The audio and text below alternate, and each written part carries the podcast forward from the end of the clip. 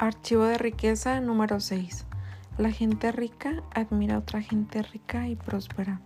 A la gente pobre le molesta a la gente rica y próspera.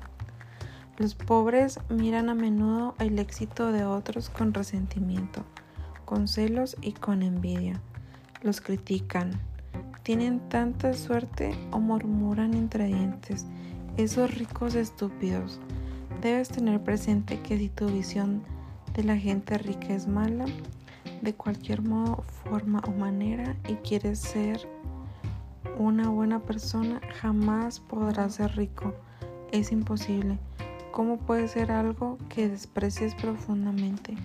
Es increíble comprobar el resentimiento incluso la absoluta rabia que mucha gente pobre alberga hacia los ricos como si creyesen que esos los hacen pobres. Anda, es que es así. Los ricos se han llevado todo el dinero de forma que no queda nada para mí. Por supuesto, ese es el perfecto discurso de la víctima. Quiero contarte una anécdota, no para quejarme, sino simplemente para relatar una experiencia en el mundo. En los viejos tiempos, cuando estaba, digámoslo, económicamente bloqueado, conducía un verdadero charro, cacharro.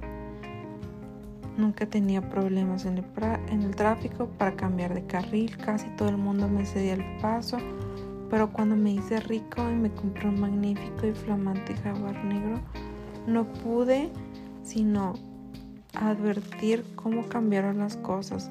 De pronto empezaron a cortarme el paso y a veces para colmo me levantaban el dedo. Incluso llegaron a arrojarme cosas, todo por una sola razón, que conducía un jaguar.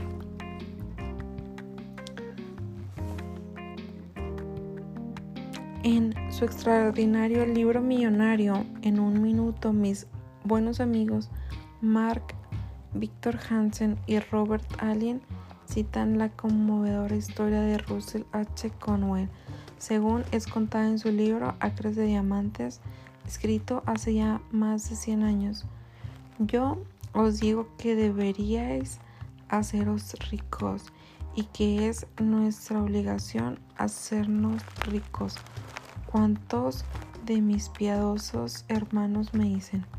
Y usted, siendo sacerdote cristiano, se pasa el tiempo recorriendo el país arriba y abajo y aconsejando a los jóvenes que se hagan ricos, que ganen dinero. Sí, claro que sí, dicen. ¡Qué horror! ¿Por qué no predica usted el Evangelio en lugar de ir predicando que los hombres ganen dinero? Pues porque ganar dinero de manera honrada es predicar el Evangelio.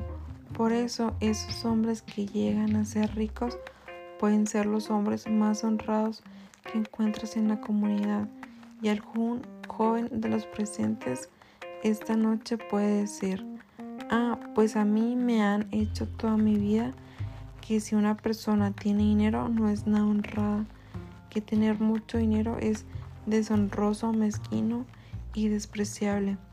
Amigo mío, ese es el motivo de que tú no tengas dinero. El tener esa idea de la gente eso es en lo que está basada tu fe, es del todo falso. Permíteme que te diga claramente que 98 de cada 100 hombres y mujeres ricos en América son honrados.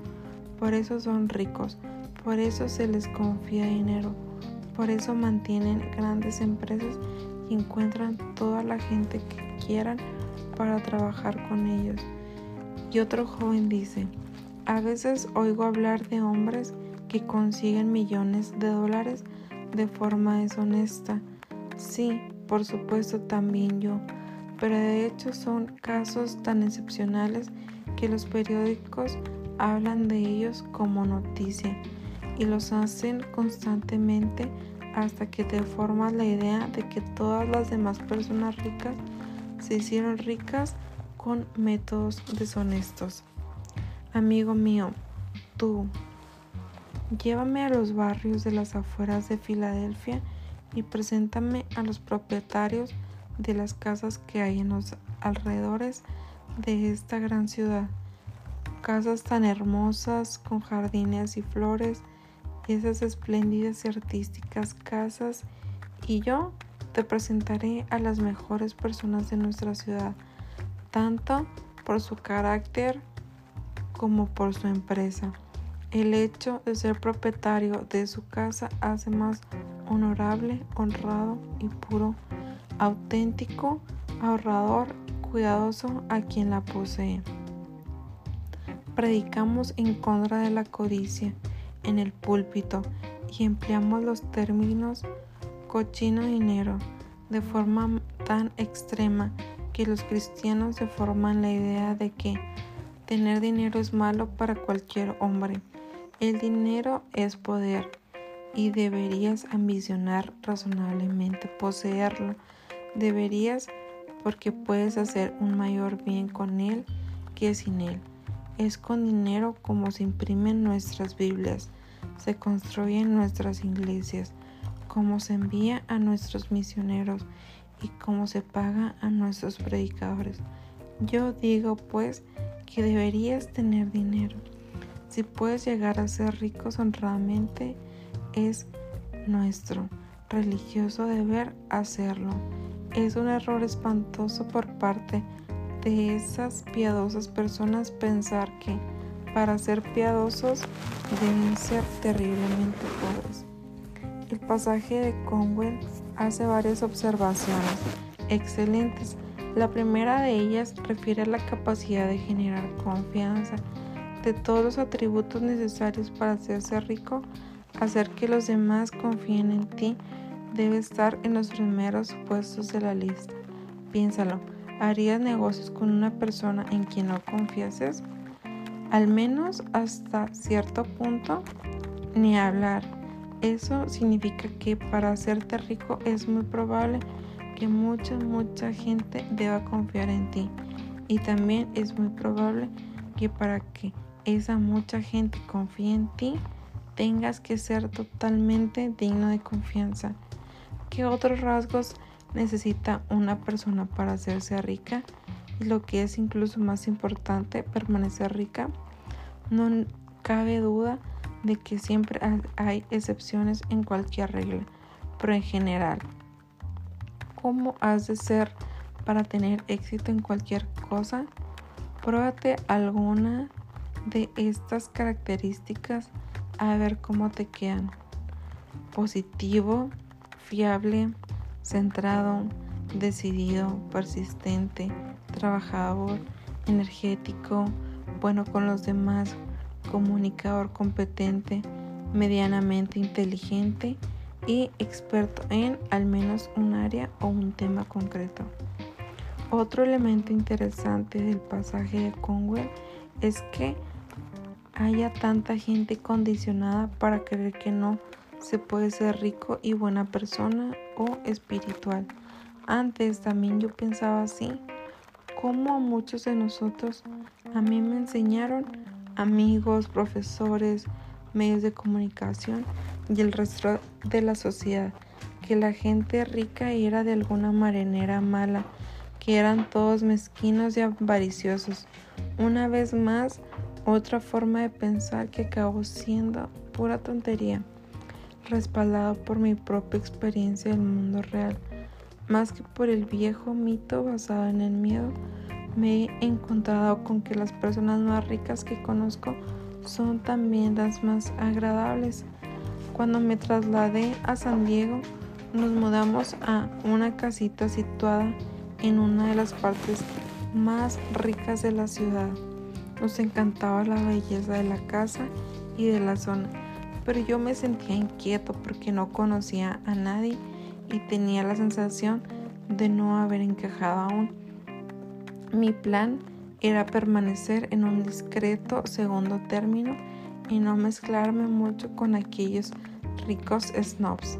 Sin embargo, mientras el universo registraba mis intenciones, mis hijos, que entonces tenían 5 y 7 años, se hicieron amigos de los otros niños del vecindario y tardé bien poco, bien poco en estar llevándolos en coche a aquellas mansiones para dejarlos a jugar. Me recuerdo llamando a una puerta de madera increíblemente tallada que tenía al menos seis metros de altura.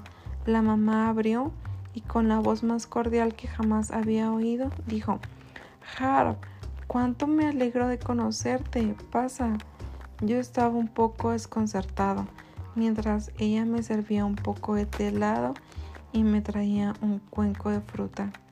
¿Dónde está el truco? Seguía queriendo saber mi escépticamente.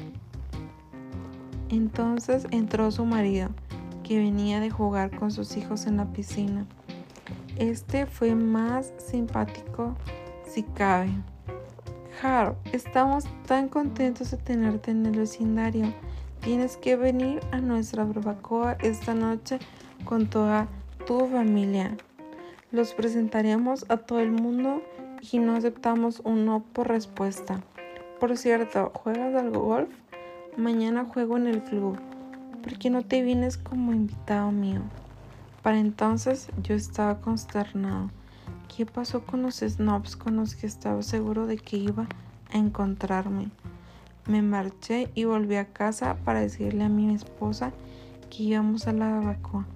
¡Ay, madre! dijo ella. ¿Qué me pondré? No, cariño, no lo entiendes, le respondí. Esta gente es increíblemente agradable y totalmente informal. Tú sé cómo eres.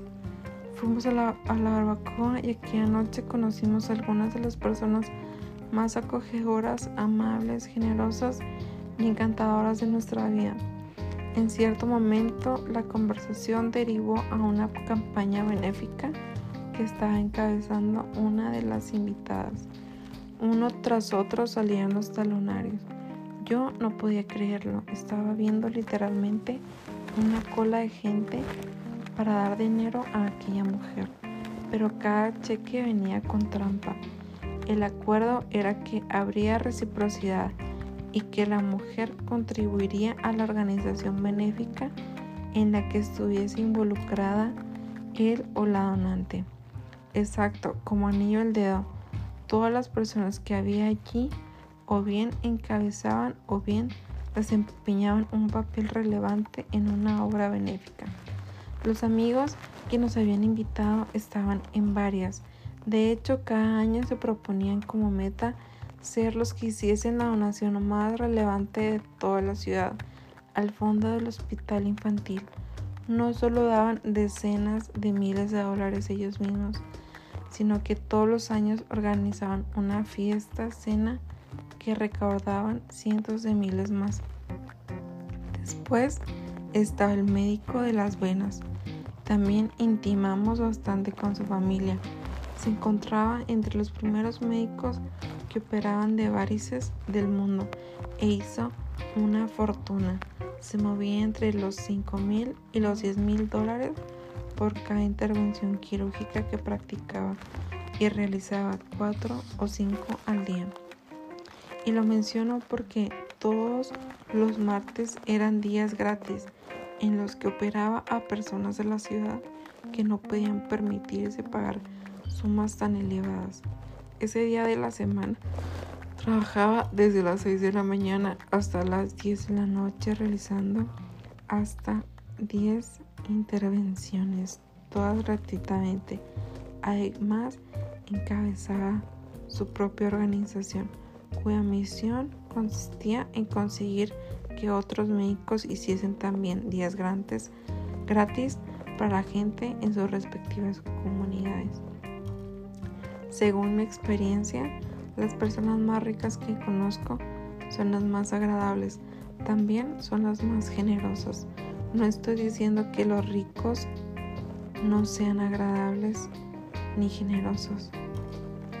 Los no ricos no sean agradables ni generosos, pero puedo afirmar con seguridad que la idea de que toda la gente rica es en cierto modo mala no es otra cosa que ignorancia.